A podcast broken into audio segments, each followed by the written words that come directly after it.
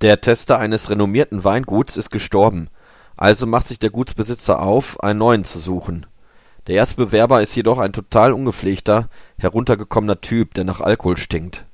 Da denkt sich der Inhaber des Weinguts, der will bestimmt nur gratis saufen, mal schauen, wie ich ihn schnell wieder loswerde.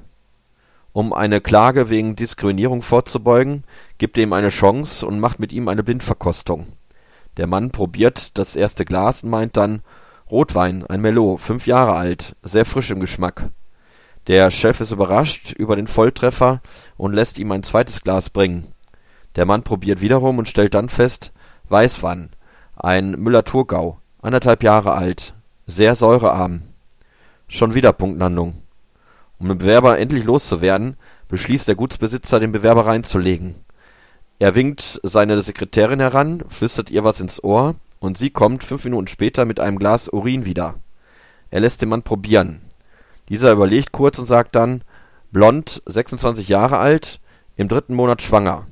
Und wenn Sie mir nicht endlich den Job geben, verrate ich Ihrer Frau von wem.